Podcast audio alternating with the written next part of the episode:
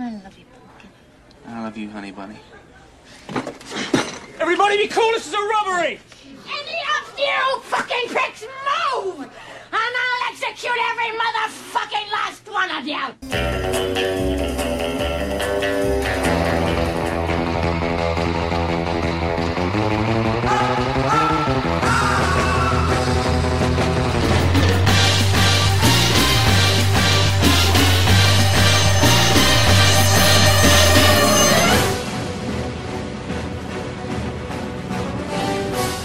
Estás entrando al mundo del cine y su música.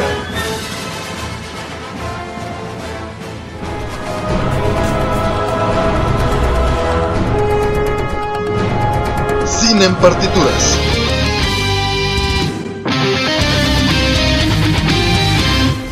Hola, soy Robert García. Y yo soy Manu García. Sean todos bienvenidos una vez más a Cine en Partituras. Esta semana estamos muy, muy, muy contentos porque después de mucho tiempo que estábamos planeando hacer esto, por fin tenemos un gran invitado. Robert, cuéntanos quién está con nosotros. Por fin, por fin, en verdad es que es cierto, ya teníamos esta entrevista pendiente desde hace un par de meses y nos acompaña un gran amigo mío y actor, eh, Rollero Martín del Campo. Rollero, ¿cómo estás? Bienvenido. Chicos, muchas gracias por invitarme a su programa. Por fin, dijiste meses, dijiste meses, pero ya es, bueno, sí, sí termina siendo al final de cuántas meses, pero ya es como un poquito más de un año. Ya, ya, ya casi, ya casi vamos para el año. Entonces, pero por fin ya. eh, está, eh, ya tenemos por fin esta, esta sesión y esta entrevista que te vamos a hacer. Y pues, ¿te parece? ¿Empezamos? Sí. Venga. Eh, ¿Listo para las preguntas? Venga. Ok, va. Muy bien, Manu, ¿quieres empezar con alguna pregunta? Bueno, antes de, de empezar así con las preguntas, eh, yo estoy emocionado porque pues es talento que viene del norte. Entonces es algo muy padre porque aunque radica aquí en Guadalajara, pues yo me quedé muy emocionado cuando me dice Robert, no, viene de, de Ensenada, ¿verdad? ¿Es correcto? Sí, sí, sí. Fíjate que aquí eh, hay una cosita, eh, porque yo crecí allá, crecí en Ensenada, sin embargo, sí soy jalisquillo. A ver, a ver, a ver, eso no me la sé yo tampoco. Cuéntanos. Sí, yo nací acá, eh, en, en Jalisco, pero desde chico nos fuimos mi familia y yo a vivir a, a Ensenada y allá crecí. O sea, la mayoría de mi vida la, la hice en, en Ensenada. Ya eh, hace ya casi nueve años justamente que regresé otra vez acá a Jalisco. Ok. Y, y pues a, a- a- a revivir acá en mis tierras tapatías. Eso no me lo sabía, ¿eh, Rollero? Pero bueno, que, qué buen dato. Me gustaría que nos contaras un poquito de justamente... Bueno, vámonos más al fondo. ¿De dónde surge el interés por ser actor? ¿Cómo, cómo es que llega a tu mente esta idea de, oye, pues quiero dedicarme a la actuación? Fíjate que eso eh, lo tengo desde niño. Siempre me ha gustado todo el tema artístico. Desde niño me veías ahí con música clásica, bailando, yo como bailarín de ballet. Eh, ya más grandecito fue como que empecé a, a, pues a ver ciertas telenovelas de niños eh, que, que fue lo que me impulsó, lo que ya me movió más la, la- la idea de, de ser actor, que me dijo, "Oh, yo quiero hacer esto, ¿no? Entonces, desde entonces, yo desde, desde niño lo tengo, tengo esta, esta, ahora sí que esta madera, ¿no? De, de la artisteada, que es eh, la actuación, el baile, el, el- ¿cómo se llama? El, el canto también lo, lo tuve. cantar? Me encanta cantar, sin embargo, sin embargo, pues no lo hago bien. Eh, sí me acuerdo cuando estaba niño que empecé justamente con eso, con clases de canto. Y, y fue justamente cuando, cuando estaba yo en el mero, en la mera pubertad que me estaba cambiando la voz. Entonces, ya te, ya te imaginarás, ¿no? Uno, uno se escucha, cuando canta se escucha muy bien.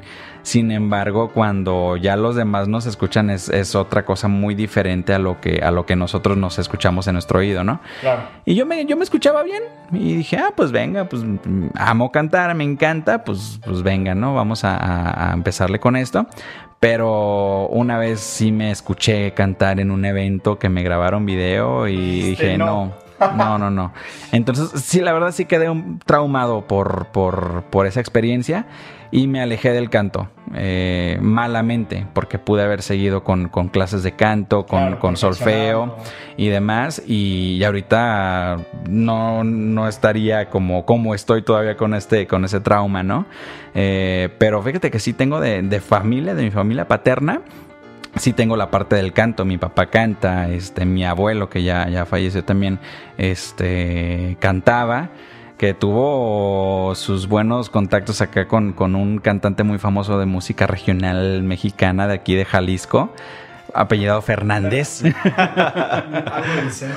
Algo así.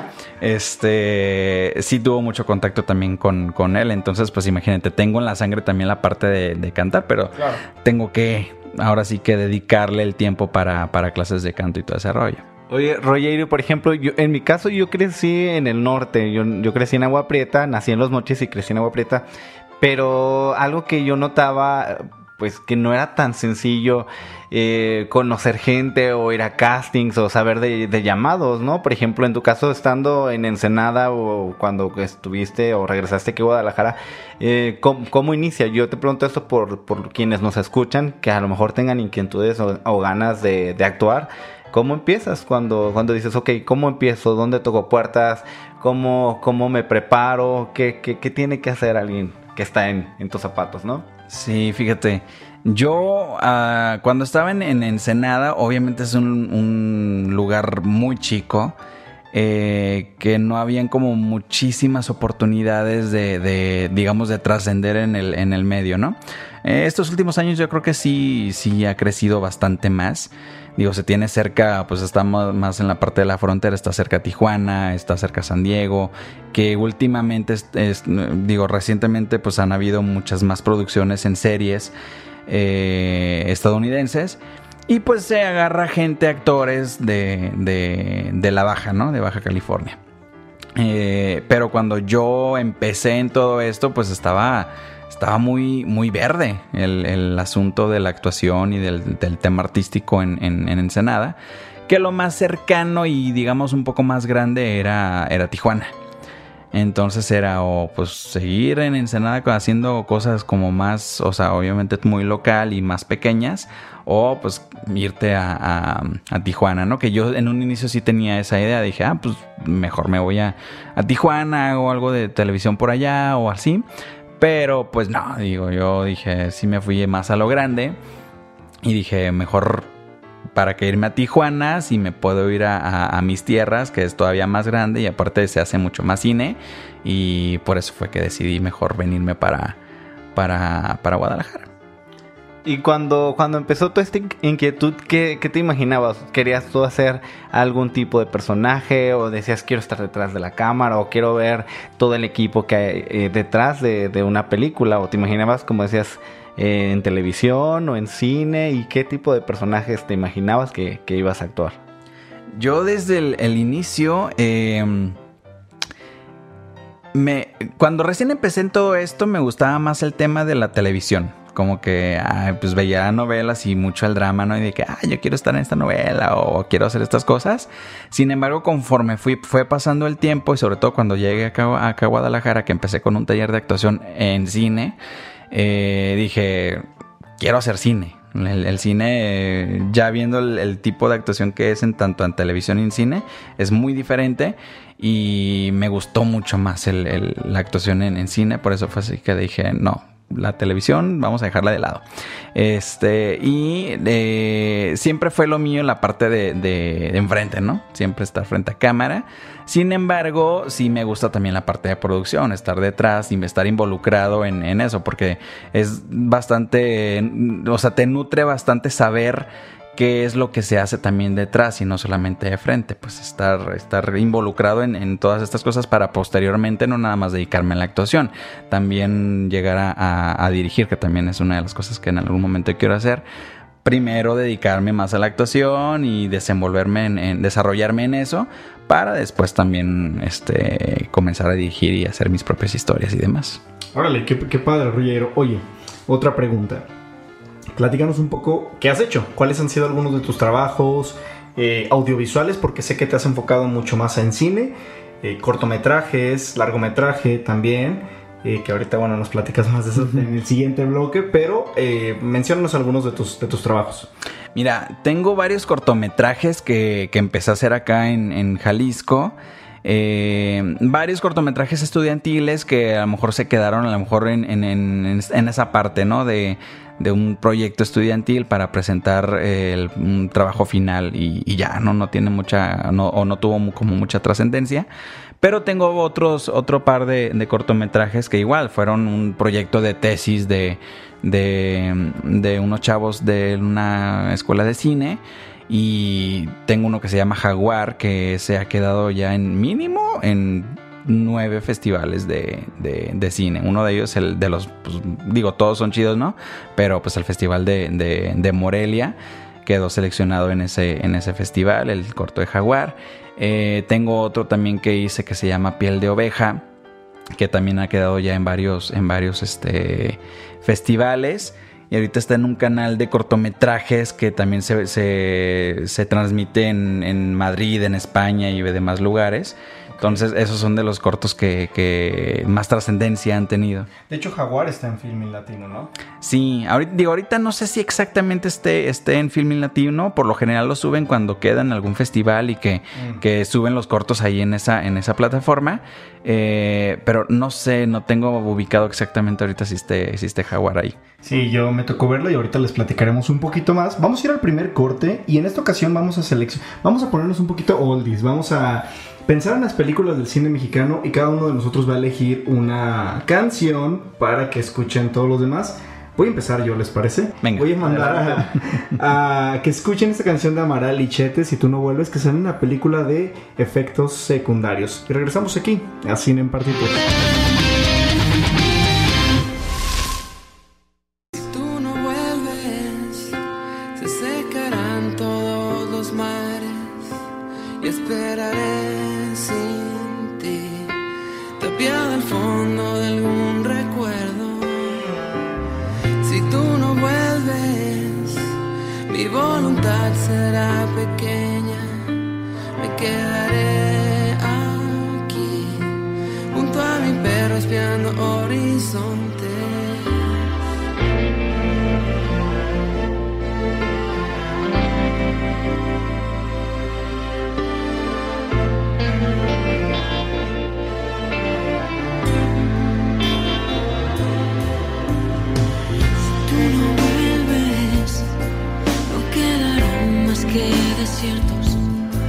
Escucharé por sí algún latido de que esta tierra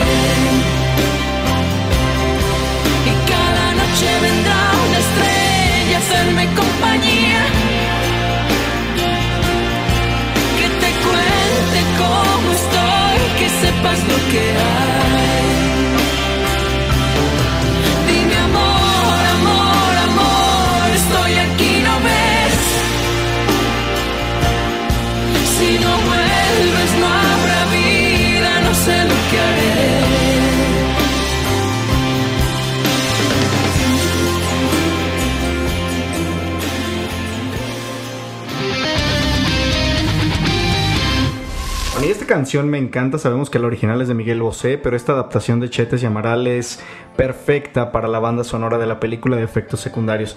Y antes de irnos al corte estábamos platicando de los cortometrajes en los que ha estado Rollero y uno de ellos hablábamos que es de Jaguar.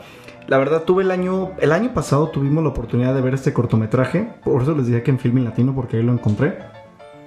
Y la verdad es que tu personaje me cae mal, Rollero. Sí, es, es como, o sea, digo, yo que te conozco, que te conocemos nosotros, pues como persona, como amigo y demás, veía el personaje y decía, ay, qué, qué, no sé, qué así de qué nefasto, no, no, me, me caía mal. O sea, digo, es la, es la intención y es cuando realmente te transformas en un personaje, ¿no? Sí, claro. Eh, eh, bueno, lo bueno que nada más es el personaje el que te cae mal. este, fíjate que ese, este cortometraje tiene, tiene una historia muy, muy peculiar como quedé en este personaje para este mm, eh, corto. A ver. Porque yo originalmente fui a hacer un casting para otro, otro personaje que tiene ahí una, eh, digamos como pequeña participación. Y dije, digo, yo viendo los perfiles que buscaban y demás, dije, ah, pues yo doy el perfil para este, para este personaje. Fui a hacer mi casting. Terminando el casting para este otro personaje, me dice la productora y el director, me dicen, oye, pues este, nos gusta tu look para, para, para este otro personaje, ¿nos puedes hacer el casting? Pues dije, pues venga, ya estoy aquí, Ya ¿no? estoy aquí. Sí. Ahí leí rápido la, la, el, el guion de, de este personaje que hice. Y ya, la mayoría fue como improvisación, ¿no? Con base a lo que, a lo que había leído en el guion. Entonces lo hice. Y como un mes después me, me marcan para decirme, oye, pues quedaste para, para este personaje. Y dije, ah, pues mira, Ok. yo soy, eh, tiene, o sea, son los dos protagonistas y de ahí sigue como el mío porque lo- los encar les encargo como una, una, misión. Muy peculiar, por cierto. Exacto. Y, y en mi personaje es un hippie, eh, se llama Tona. Y los encuentra este par de chavos, eh, pues que ellos están en, en- en la fiesta, ¿no? Y todo ese rollo, pues quieren como conseguir dinero fácil. Y los veo yo y les digo, ah, pues venga, quieren hacer este, este encargo eh, y se van a ganar un dinerito y pues vengan, ¿no? Se, se, se animaron estos chavos. Y el, el- el personaje tiene una personalidad como perso- eh, em, pasivo-agresiva. Obviamente él es el manda más, eh, los trata, digamos, pues bien para encargarles esta misión, eh, pero siempre advirtiéndoles de que si hacen algo mal, pues, Pues van a tener sus consecuencias. por ¿no? supuesto, porque yo estoy, los mando a ellos, pero estoy checándolos de todos modos de, de cualquier cosa, ¿no? No, y aparte la misión que tu personaje les pone no es nada sencilla. ¿no? Yo cuando lo vi dije, ok, dije, está interesante esto. Sí, sí, sí, de que, de que aunque me vean como muy tranquilito y demás, eh, yo les puedo hacer sus, sus, sus cositas muy malas, aunque no parezca, ¿no? Exacto. Pues exacto. Y, piel de oveja, platícanos. Piel de oveja, fíjate que este, este cortometraje eh, lo hice pues ya también hace un par de años. Es una historia, digo, muy conocida, ¿no? Sobre, trata sobre un padre pederasta en la época de los cristeros, eh, en, que será como en 1936 la historia más o menos. Mi personaje fue Pancho y, y a mí me desaparece mi hija. Entonces eh, empezamos en la búsqueda de, de mi hija, pero pues llega este padrecito con que es el, ahora, diga, ahora sí que digamos es el, es el lobo con disfrazado con piel de oveja. Y como es el padre del pueblo, pues siempre está como queriendo supuestamente ayudar, ¿no? Entonces a mí me, desaparece mi hija, llego a casa de una de, una de mis este, vecinas pobladoras y demás y resulta que ahí estaba el padre. Y, el padre bien acomedido conmigo de que no, pues vamos a ayudar a buscar a tu hija y todo este rollo. Y pues nunca se nos pasa por la mente que él fuera el que, el que, el que secuestra a los niños en el pueblo y pues les hace sus, sus cosas, ¿no? Qué mala onda. Que- o sea, es un tema fuerte, es un tema mm, polémico, ¿no? Por Sí. así decirlo. Pero qué interesante, ¿dónde fue filmado ese? Ese lo hicimos en un pueblo cerca de Colima, si no mal recuerdo. Em, también tiene su, su- su historia este, este cortometraje. ¿Cómo llegaste a él? Eh, ahí, fíjate, para mi personaje también est- estaba pensado, estaba pensado otro actor. Pero pues ya ahí, eh, pues estaba mi, mi manager que también estuvo metido en, en la parte pues para el, el casting y demás. Eh, y fue que ya quedé yo en el, en el, en el personaje, ¿no? Digo, ya también pues, ya cubría como la mayoría de las características de lo que se buscaba en el perfil de, de este personaje. Y por eso que fue que, que, que quedé ahí. De Pancho. De Pancho. Muy bien.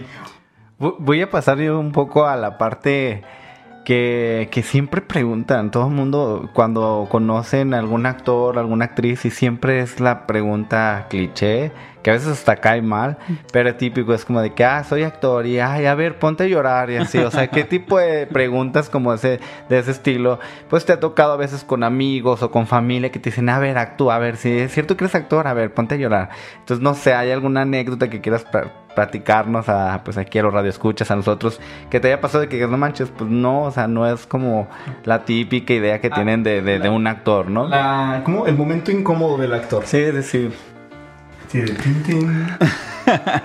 Digo, aparte de esa, de que siempre, siempre es la- el- el- el- lo típico, el cliché de que, ay, eres actor, a ver, llora.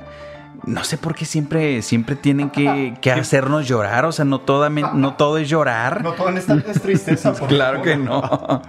De hecho, yo creo, que, yo creo que es más difícil incluso hacer reír, es lo que le digo a Robert. Eso, eso es lo Eso más cuesta difícil. trabajo, o sea, yo digo, eh, sí es, es complejo llegar al llanto, pero también, también es importante y cuesta trabajo hacer reír, o sea, el público, pues, o sea, Robert y yo somos muy, no nos, ha- no nos causa gracia algo tan sencillo, entonces sí, nos dicen, una película de comedia, no, gracias, mejor me voy al drama porque cumple más, no, pero platícanos, perdón por la intervención, Rollero.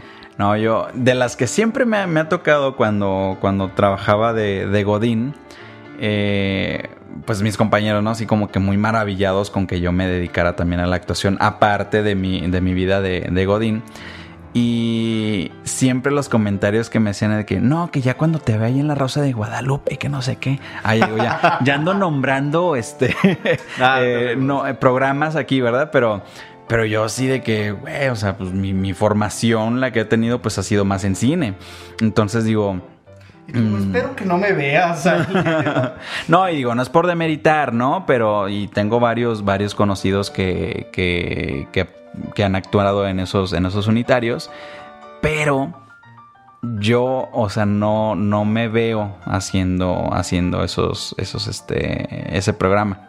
claro, no, sí. Y aparte dices, te gusta más el cine que, que la televisión. ¿no? Sí, sí, sí. y Aparte, ya hemos, o mucha gente ya ha visto como que clips en, en que es más, que son memes en, en Facebook de, de estos unitarios y dices, ay, caray. No, aparte yo creo que en cine tienes como la oportunidad de ir trabajando un poco más tu personaje. Sí, claro, sí, que sí, a sí. diferencia de televisión, que sabes que mañana tienes llamado y capítulo y otro capítulo y otro capítulo, a veces se va formando el personaje en el camino. En el cine no, en el cine tienes tú tu guion, tú vas entendiendo el personaje, le vas dando intención y creo que es mucho más rico. Sí, porque aparte son, son, es trabajo de meses antes, o sea, ponle tú que son tres meses antes que ya tienes el guion, que ya está, tienes el tiempo para poder preparar al, al personaje de dónde viene, dónde está, hacia dónde va, y no es tan, tan, tan superficial como Sí. pudiera ser en un programa de los unitarios que a lo mejor y, y ni, ni se aprende en el guion, a lo mejor tienen el chicharo y ahí mismo les están diciendo lo, lo que sigue y así, y pues no le, no le ponen esa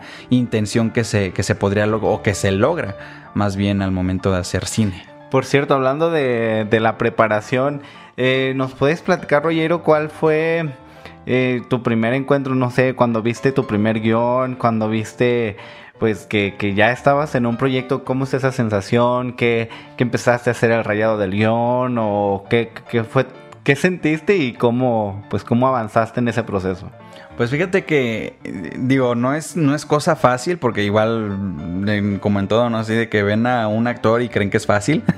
este, de que nada más es de que, ay, pues sí te aprendes tus líneas y ya pones ahí tu cara bonita y todo. Y pues no, o sea, sí es una chamba previa que se tiene que hacer. Eh, es entender qué es lo que, lo que estás diciendo. No nada más es de que igual te aprendes tus, tus líneas y de que, ah, pues esto dice mi otro, mi, el otro personaje antes de mí, esto lo dice después y todo ese rollo. Hay que entender la escena de, de qué es lo que se está haciendo, qué es lo que se quiere lograr, eh, el objetivo que se quiere, que se quiere lograr. Y obviamente tiene un trasfondo todo eso, ¿no? Entonces, este, pues de mis primeras experiencias, eh, te- como te digo, varios sí han sido como que muy, eh, ah, como muy, digamos, simples.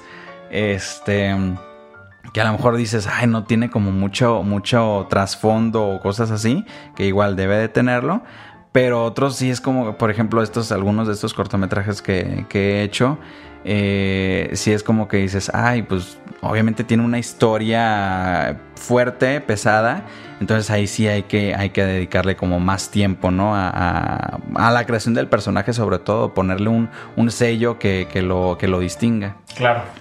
Muy bien, pues es tiempo de ir al segundo bloque. Uy. Eh, qué rápido. ¿Te parece? Te toca, te toca, Rollero. ¿Qué canción vamos a escuchar? ¿Con cuál vamos a complacerte? A ver, pues ya que estamos en las películas mexicanas, vámonos a los 90 más o menos, inicios del 2000, con... ¿Qué les parece Sexo, Pudor y Lágrimas de, de esta película que canta Alex Intec. Alex Intec? Pues va, vamos a escucharlo y regresamos.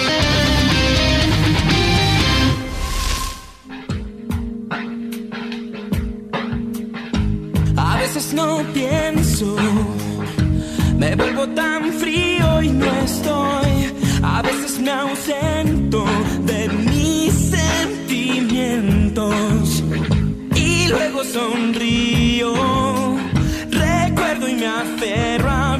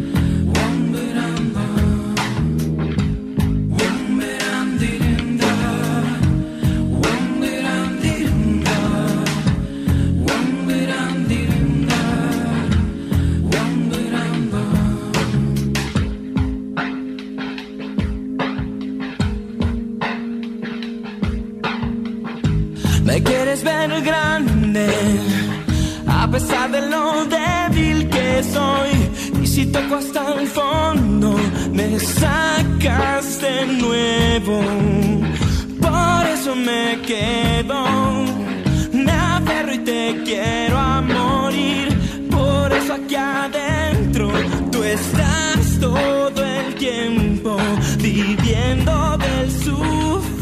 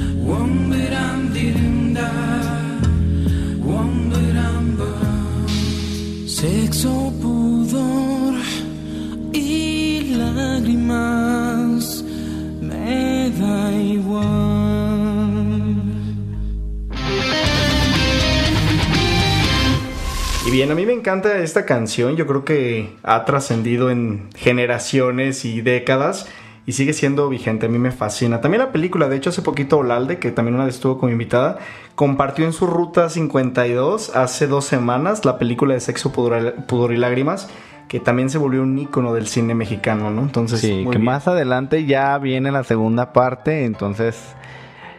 Ah, no, no, no, no quiero, ajá, no quiero tener grandes expectativas, pero Que nos este, mejor.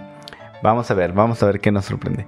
Y bueno, hablando justo de- del cine mexicano y de las producciones, eh, y justo ahorita bien mencionabas a Olalde, eh, cuéntanos, Rollero, en alguna ocasión eh, siempre hay el lado bueno y el lado malo, y esto hay que decírselo a, a todos los que aspiramos a hacer cine y que queremos estar involucrados.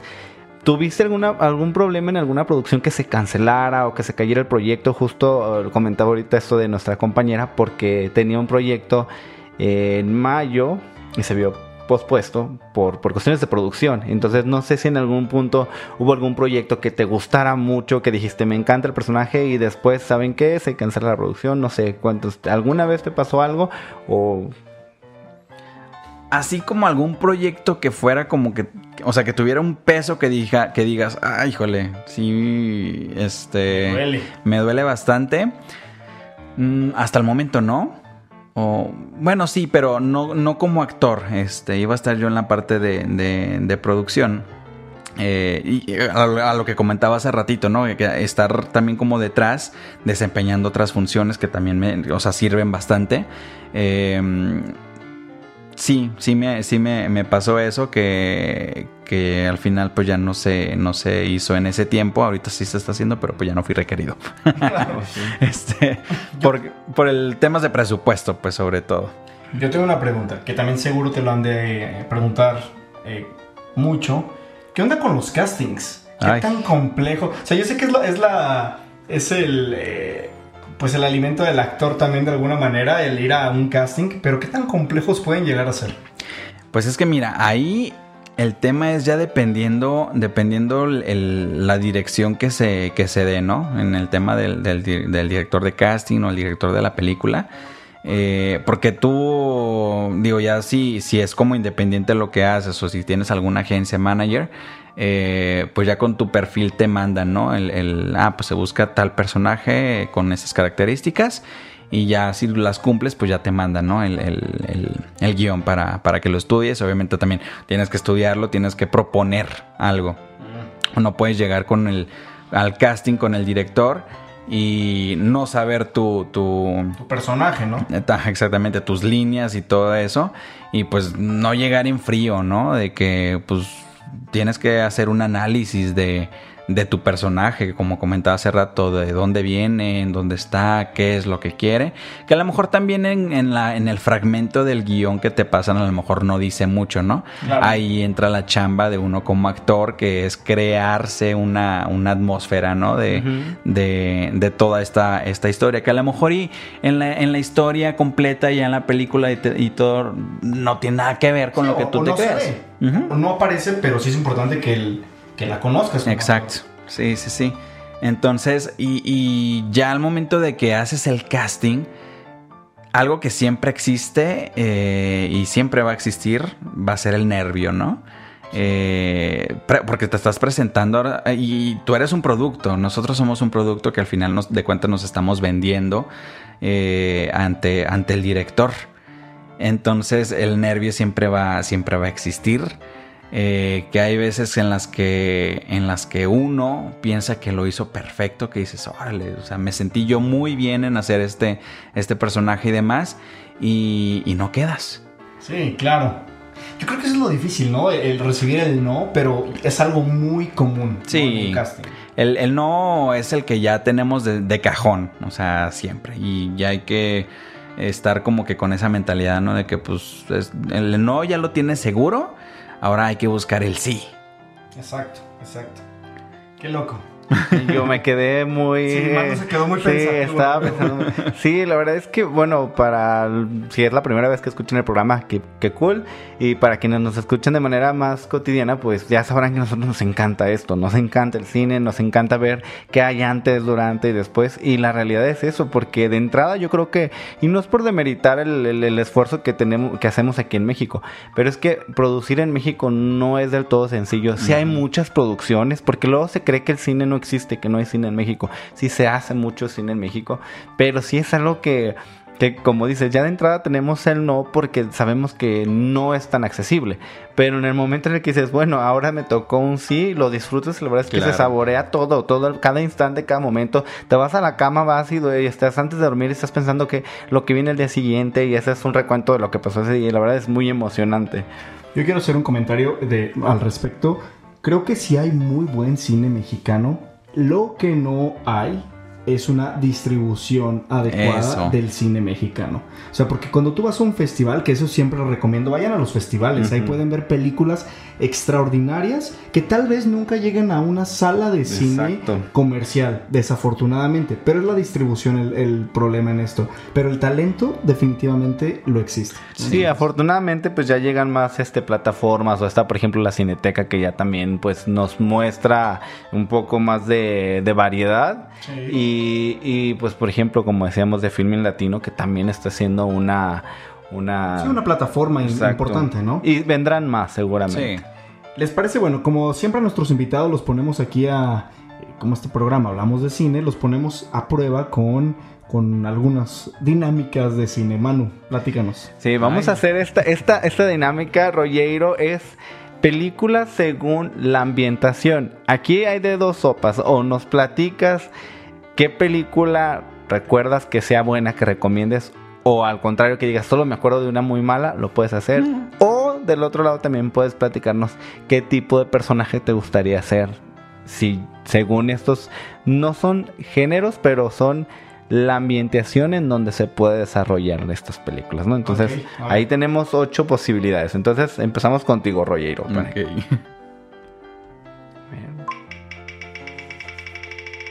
En suspenso los tenemos ahí en casa. En casa no, a mí también me tienen en suspenso. Ay, películas religiosas. Ah, caray. A ver, a ver, a ver, Rollero, me interesa escuchar eso. Mm, películas religiosas. ¿Alguna que recuerdes? Paréntesis, yo me acordé de lo del padre Pedro. Luego, Este, eh, pues está la de la de México, digo, ahorita que estamos en canciones mexicanas y demás, El crimen de- del padre Amaro con Gael García. claro. Claro, claro. Más para acá, que, que será como hace unos cinco años, igual como el tema de- del padre pederasta, esta la de, ¿cómo se llamó? Eh, ay, que sale Juan Manuel, Juan Manuel Bernal. eh, Tan, tan, tan, tan, sí. No me acuerdo. No, la verdad no. Pero eh, igual trata sobre, sobre este Marcial, el padre Marcial, el pederasta. No recuerdo el nombre, ahí disculparán ustedes. Este, Ahorita lo buscamos en el corte. pero esas. Ok. A ver, ahora vamos, vamos con, con Robert, siguiente en la lista. A ver, venga. O sea, tengo que ser una película que me haya gustado o que recuerdo, ¿no? Ajá. De esta ambientación. Ok. De crimen. Les quiero compartir algo bien interesante. Em, fíjense que en las películas tanto de crimen a mí no me encantan, ¿no? Es como que yo prefiero otros, otros, eh, otro tipo de películas, ¿no? Pero descubrí que en la literatura son mis favoritas. Entonces, en la literatura me tienen vuelto loco. O sea, cuando leo un libro, por ejemplo, de John Katzenbach, me fascina y me tiene como de, "Ah, ¿y qué va a pasar? ¿Y dónde está el asesino? Y demás. Pero bueno, ya hablando de crímenes como tal, ay Dios. La que se me viene a la mente creo que se llama Perdida, de una chica que desaparece, ¿no? Que justamente un tipo la, pues abusa de ella y, y- y desaparece. Creo que esa película está bastante... De hecho es de David Fincher, ¿no? Gone Girl se llama. Entonces, eh, creo que esa será mi película de, de crimen, o lo que me relaciona al crimen. Sí, paréntesis, yo me acordé de la de Animales Nocturnos. Ay, Animales esa. Nocturnos es buenísima, buenísima. Sí, me encanta esa película y habla también de la literatura. Sí. Por cierto, entre la ficción y la realidad. Vamos a, escu- vamos a ver cuál es. Y yo, esto me pone nerviosa. Cuando me toca a mí, ya de que no, por favor. Ah, ok, creo que vamos a tener que hacer. Es que no, la- no, no borré, perdón, este, volvió a salir religiosa. A ver, una vez más. Vamos a ver. Mm. Ok, deportivas. De, deportivos. Justo, bueno, creo que es muy ad hoc porque eh, pues estamos viviendo lo de las Olimpiadas, ¿no? Los Juegos Olímpicos. La verdad no me acuerdo mucho, mucho de qué va, pero sé que Múnich, Múnich fue una película que en su momento, eh, pues ah, no es realmente sobre deportes, pero es uno de los atentados que hubo en unas Olimpiadas. Entonces, Múnich Sí, creo que si no me equivoco estuvo hasta nominada para los Oscars. Solo me acuerdo de esa, pero uy, deportivas no. Diría Moneyball. Creo la de Ah, de la del béisbol y de la ¿Sabes bolsa qué y pensé? Ah, I. Ah, claro, Ah, Tonya, también. claro sí, que está sí. buenísima. De también hecho, de Olimpiadas hablando de, de, de esa película, sobre todo, el, el, digo, com- comentario nada más. eh, los coaches de, de esta Margot Robbie en esa película fueron mis maestros. En Oh, verdad. wow, Qué cool, Wow, ¿no? Es qué que padre. Sí, este. eh, ay. Jean-Louis Rodrigue y Christophe Conrad. Son Ah, ellos. qué padre, qué- órale, qué chido. qué increíble, no, no, la verdad lo que hace Margot Robbie en, en I, Tonya es increíble, la tanto la actuación y, y cómo se apropia el personaje, porque la ves a ella y ves a- al- a- al atleta tal cual en, en- en las fotografías y son pues, literal idénticas, no sé, Sí. es una réplica y, y, eh, yo estaba así como todo, hasta me dio ansiedad de estar ahí vi- viendo la película y decía, no, qué fuerte es esto, pero sí, muy, muy, muy cierto. Manu, te toca la canción. ¿Qué vamos a escuchar? Pues bueno, terminando eh, pues la- el playlist de este programa, pues vamos a escuchar a una talentosa mexicana, Natalia Lafourcade, que formó parte de la banda sonora de temporada de patos del director Fernando Emke. Y la canción pues es la de Un pato, que me encanta. Disfrútenla.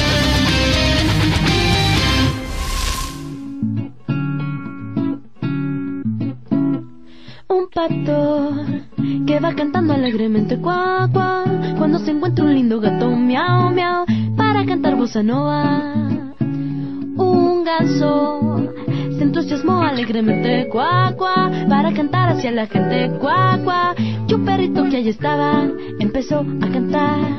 Cuando quería ensayar el pobre pato se desafinó. Cuchi cuchi cu no le sale. Notas feas eran peor que las del gato. La voz del pato era más que un desacato. Y en la nota final lo empujaron al agua. Y se puso a nadar. ¿Se fue la luz? Cui, cui, cui, cui, la, la, la.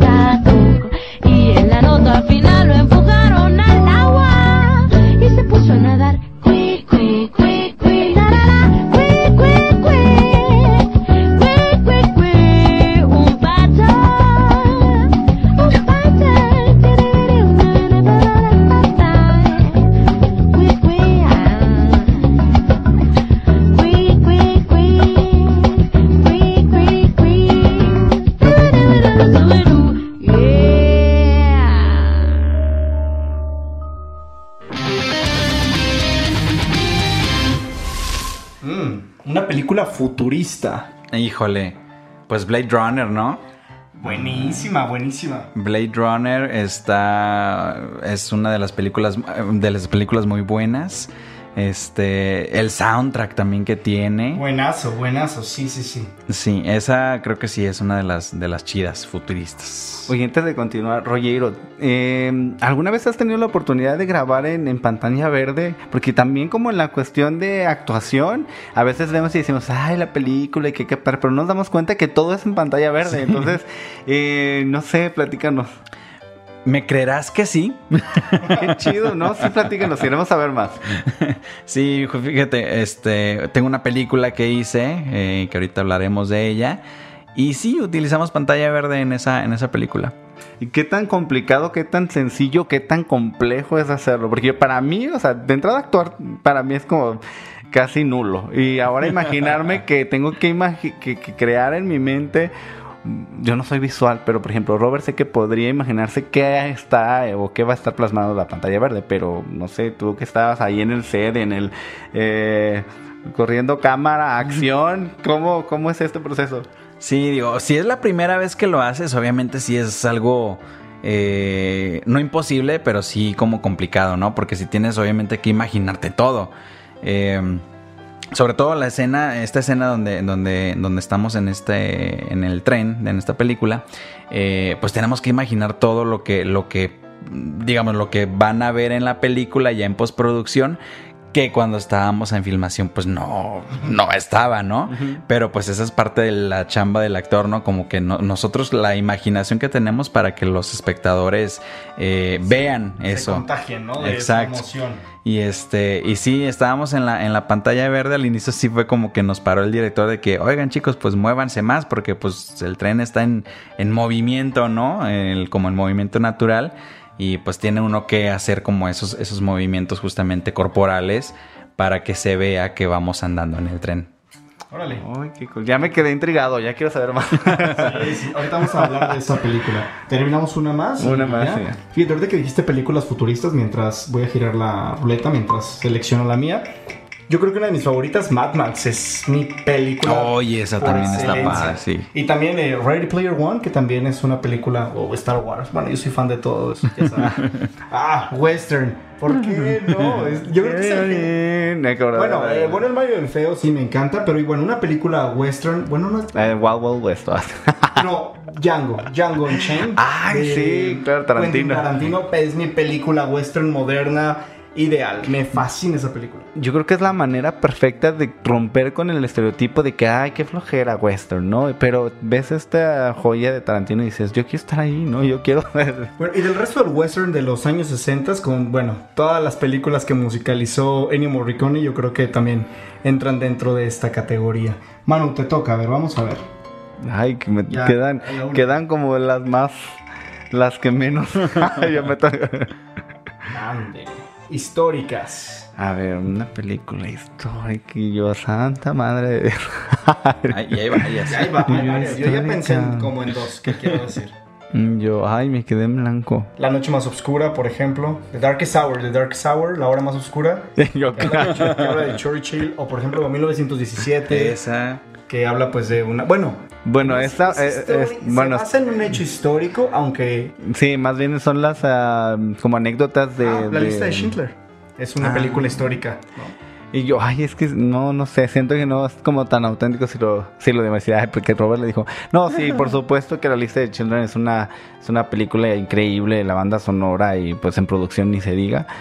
Pero, ay, ¿sabes cuál? Sí me acordé, la de Christopher Nolan, donde... Ah, la de Dunkirk, que está basado Ah, en... Dunkirk. Ajá, esa está súper chida, la verdad es que... Ah, se me acuerdo que me dijo Robert del, de este actor de... Bueno, que más que actor es cantante.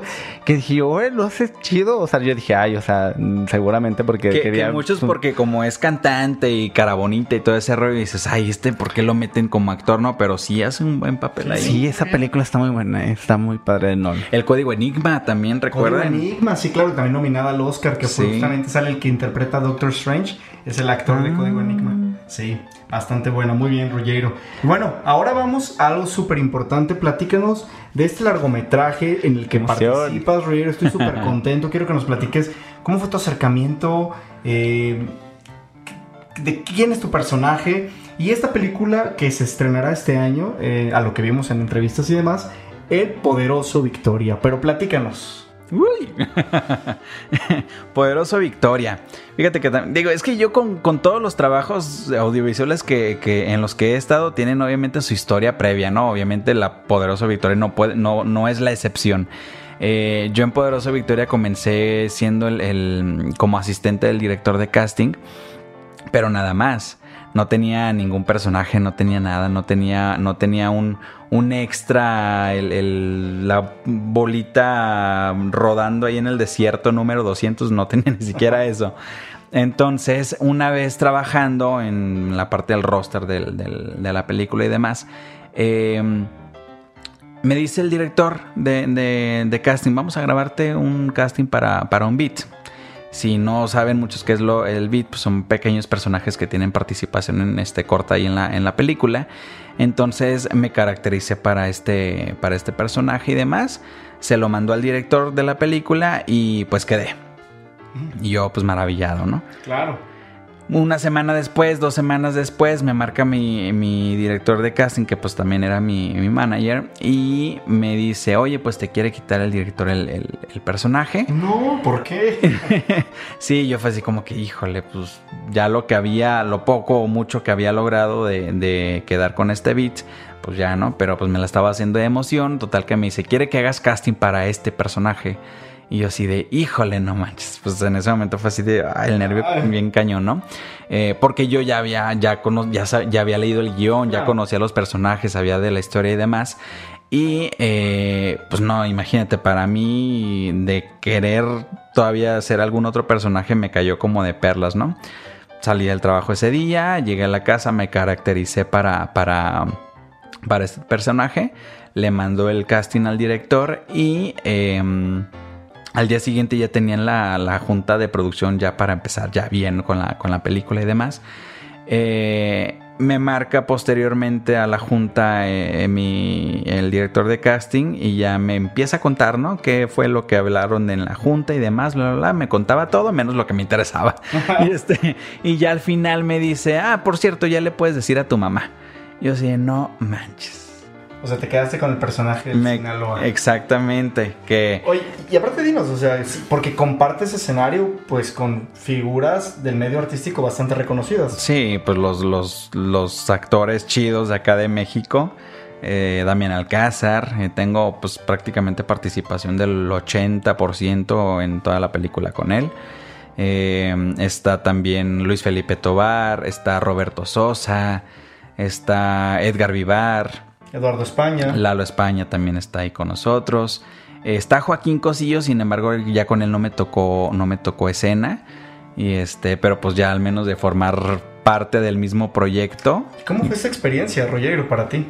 Fíjate que no es, no es como que digas, ay, por demeritar algunos de los otros trabajos que he hecho y demás, pero, pero a- a- para mí como actor, que pues es mi primer película, sí es una de mis mejores experiencias que he tenido hasta ahorita. Claro, totalmente. O sea, Sí. imagínate, aparte fueron meses de rodaje, como nos decías.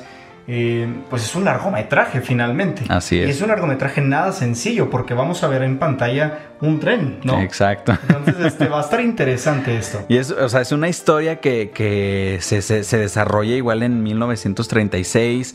Es una historia de unión, de, de esperanza, de un pueblo que se junta y, por un bien común, ¿no? Que es como la, la- la construcción de, de un tren, de poder sobresalir.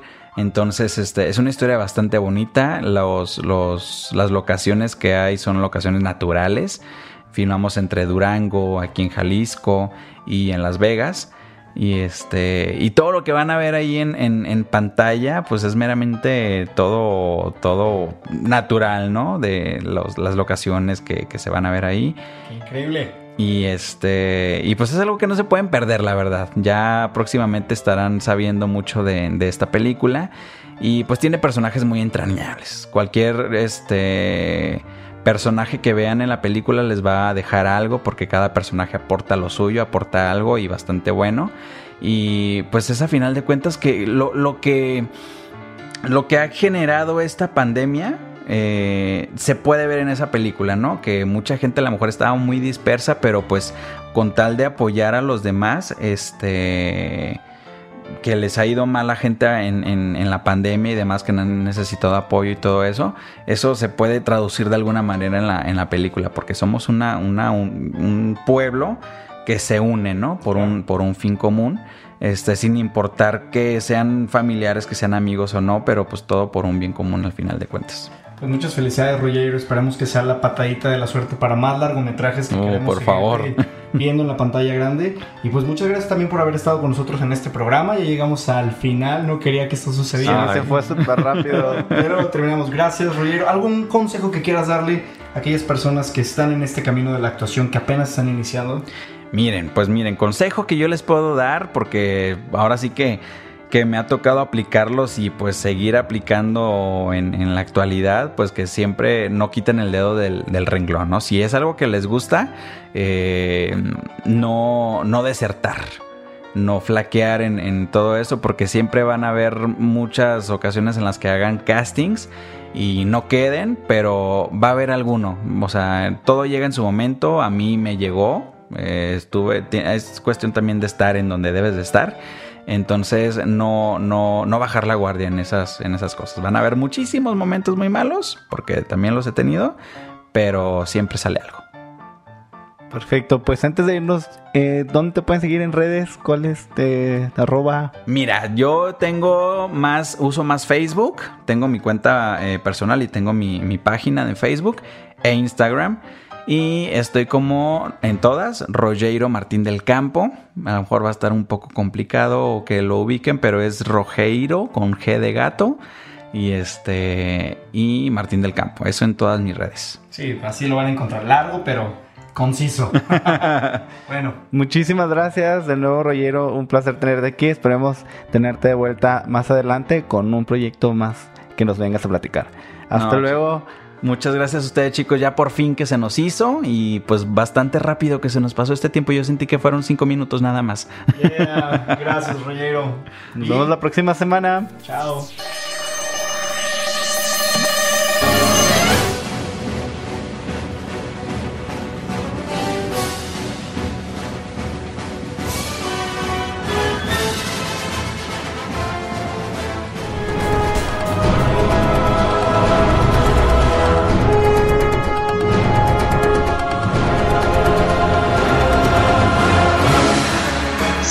Partituras.